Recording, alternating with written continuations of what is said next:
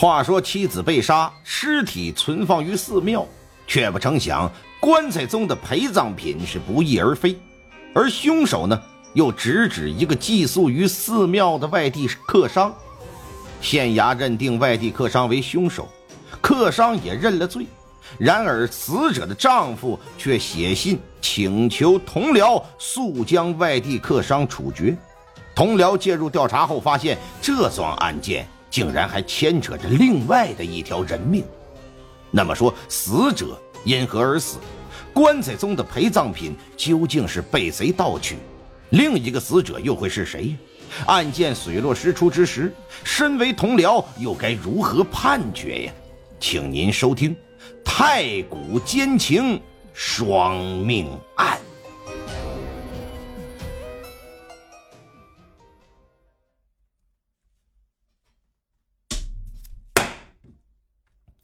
午夜明凉至太平，相君何事苦分羹？既言尧舜宜为法，当效引州辅治平。排逐旧臣居散地，尽为新法务苍生。翻新安乐窝中老，先识天津度雨生。在清末以前呢，整个大清王朝啊，总共是有十八个省，有的地方呢只有总督，哎，没有巡抚，比如直隶、四川、甘肃；有的地方只有巡抚，没有总督，比如说山东、河南、山西。在不设总督的省份呢，巡抚总揽军政和民政大权，那可是实打实的封疆大吏呀。这一集的故事啊，咱就从一位封疆大吏说起。话说清朝乾隆五十七年，山西省迎来了新一任的巡抚啊，此人呢名叫蒋兆奎，陕西渭南人，是乾隆三十一年得的进士。从乾隆三十三年担任知县开始啊，蒋兆奎是历任泽州同知、太原知府。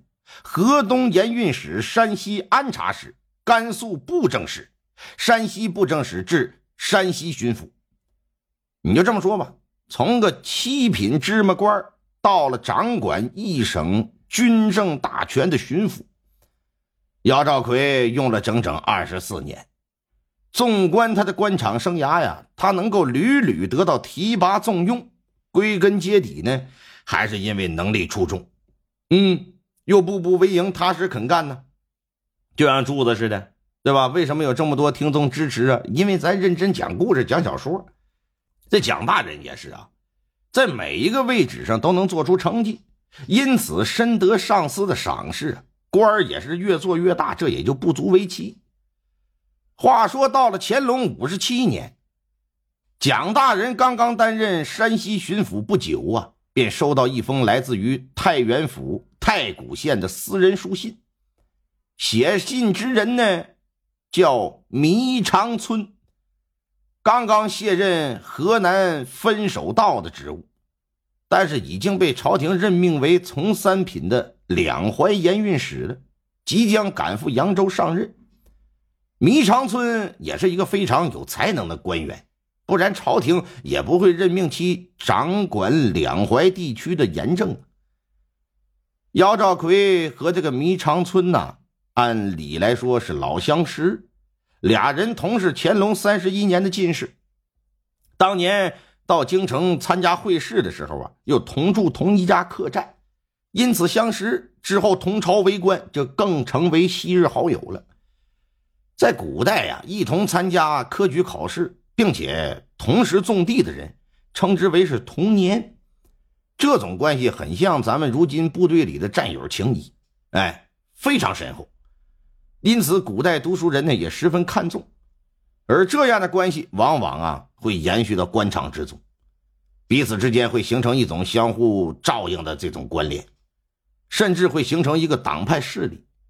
官场上那尔虞我诈是吧？诡异多变，谁都难保有个三长两短的。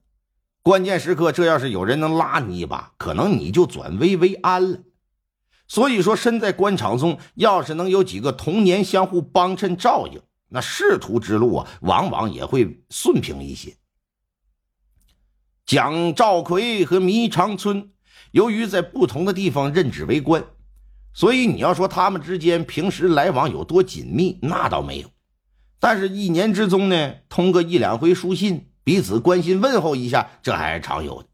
你不像现在是吧？打个电话、发微信、弄个视频什么的啊？你那边怎么样啊？啊，我这河道刚改呀，摊了三十来万。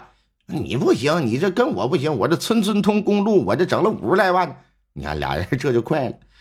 因此啊，他俩互相之间来信也不奇怪。他猜想，很可能啊是迷长春知道他升任巡抚的事了，也许是特意书信过来祝贺。但打开信件内容这么一看，开头，迷长村确实啊对他的加官进爵表示祝贺，但这显然不是这封信的核心内容啊，因为在信的后头还说了另外一件事。大致的意思是什么呢？说前一阵儿迷长村的夫人呢因病去世了，他将他夫人的棺材暂时放在县城之外的普慈寺中。本打算处理完手头一些事情之后呢，将棺材运回老家啊，放到乡下进行厚葬。可就在准备启程回家之时，竟然发现棺材里价值不菲的陪葬品，他不翼而飞。他与他夫人感情很深，夫人的离世啊，他本就锥心泣血呀。嗯，没成想又发生这档子事，着实是难以接受。后经调查呢，说乃是寄居在这个普慈寺的湖北商人开棺盗取了财物了。现如今呢，太谷知县已经受理此案，那客商啊也承认了盗窃之事。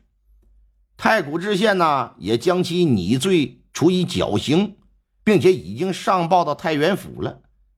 但是迷长村认为这判的太轻，希望提交到省里复核的时候啊。你蒋大人能够尽快批复，哎，直接判他斩立决，让他尽快伏法。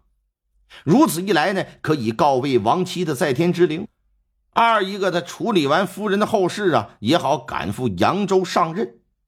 在事件的最后，啊，迷长村还特地表示，说蒋大人若是能帮我这个忙，我将是没齿难忘，永记于心。蒋兆奎看完这封信，一时之间脑海之中就噔噔噔噔噔啊，冒出了很多的问号来呀！哎，心说这个我这哈有点超出我的想象来了。你迷长村就是太谷县人士，夫人死了，无疑是件大事儿。按理出殡后，你应该运回乡下老家安葬。你为何先要寄存在寺庙之中呢？虽说的说手头有事儿，可什么事儿能比你夫人安葬更为重要啊？